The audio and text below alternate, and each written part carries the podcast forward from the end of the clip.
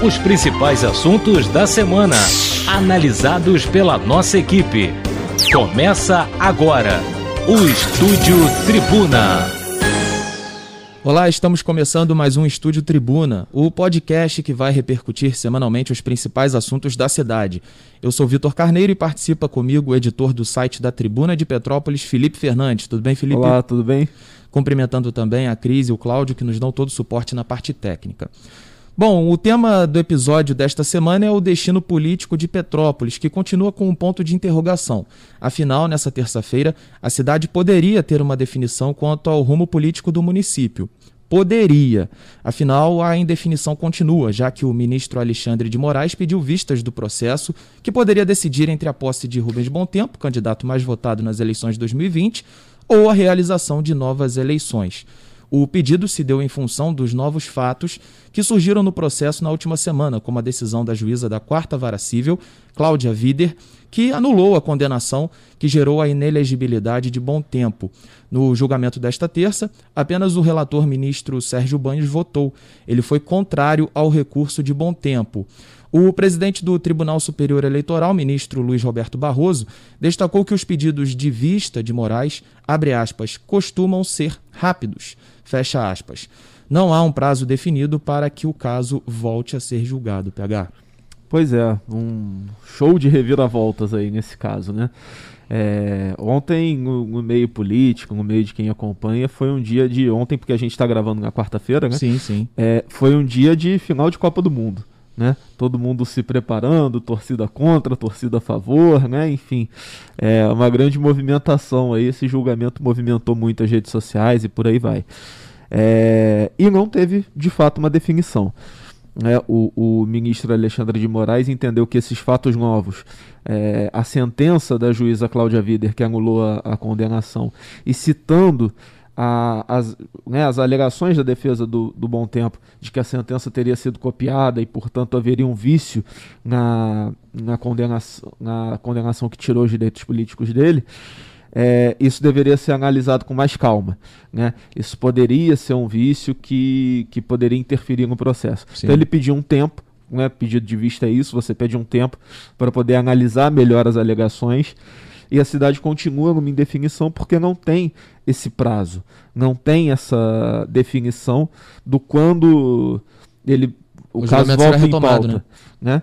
É, é mais uma reviravolta de várias reviravoltas. Né? Para a gente entender melhor, explicar rapidamente, é, isso tudo começa no segundo turno. Rubens Bom Tempo foi candidato, ele tinha sido condenado, essa condenação foi de 2017 Aí ele foi candidato nas eleições de 2018, de 2020. O juiz da o juiz eleitoral de Petrópolis concedeu o registro de candidatura, então ele foi para o segundo turno com condições de elegibilidade. Faltando cinco dias, essa decisão foi reformada no TSE e ele passou a ter a candidatura indeferida, mas podia recorrer no TSE e venceu o ex-prefeito Bernardo Rossi no segundo turno. O caso não chegou a ser julgado em plenário, né?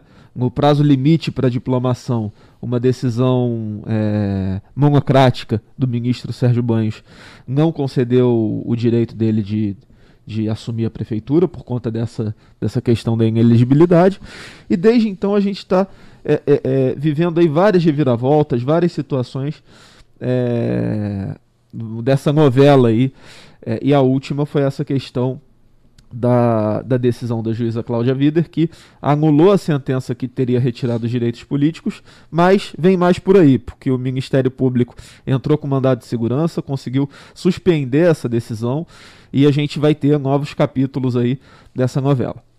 E é importante também nós destacarmos né, que é, uma possível eleição suplementar também agora gera essa dúvida, né, de quando poderá acontecer, caso realmente aconteça, né, caso Bom Tempo aí fique inelegível, não possa assumir aí o, o, o mandato, fica também essa dúvida, porque é, nós temos aí algumas datas, tem até no Le Partisans aí desta quarta-feira, né, citando algumas possibilidades de datas, então existe até agora essa dúvida também de quando, caso realmente as eleições suplementares aconteçam, de quando poderá acontecer, né? E podendo acontecer até mesmo em 2022, né? Dependendo da, da data de julgamento, porque não há prazo e o, o, que, o que, que é, qual é o trâmite, né?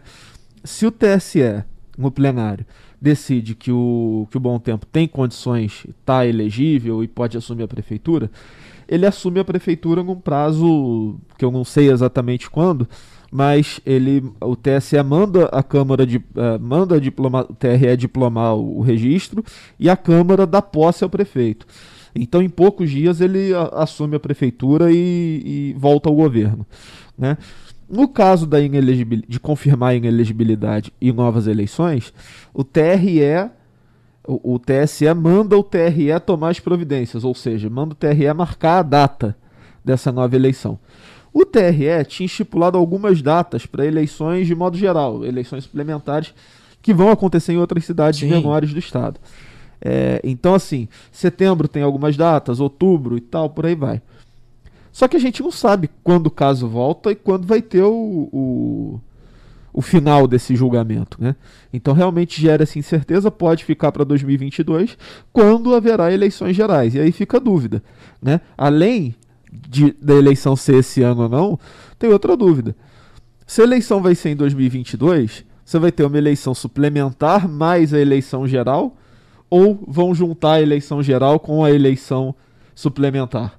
Então, é muita é muito caminho, é muita possibilidade e vamos aguardar os próximos capítulos para a gente ver se sai uma solução aí dessa desse embrólio. E só para a gente finalizar, né, PH, é, tem um outro detalhe também, porque caso é, se confirme aí que Bom Tempo poderá assumir a prefeitura, como você falou, é, é um trâmite rápido, né? Ele já assume, é. né?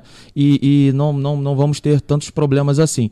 Mas agora, caso se confirme a inelegibilidade dele, é, existe também um. As pessoas às vezes podem achar que as eleições devem acontecer ou podem acontecer num período curto de tempo. Mas existe todo aquele processo também de eleições normais, né? De pré-campanha, de você também fazer as convenções partidárias, e aí os partidos políticos decidirem quem serão os candidatos. Então, assim, é um processo também longo e por isso esse ponto de interrogação e essa indefinição quanto a possíveis datas, né? É, os prazos são até mais curtos do que numa eleição normal mas é o trâmite é o mesmo. O trâmite Você é o não mesmo. vai marcar a eleição daqui a até porque os partidos precisam escolher, precisam fazer as alianças ou não. Exatamente. Né?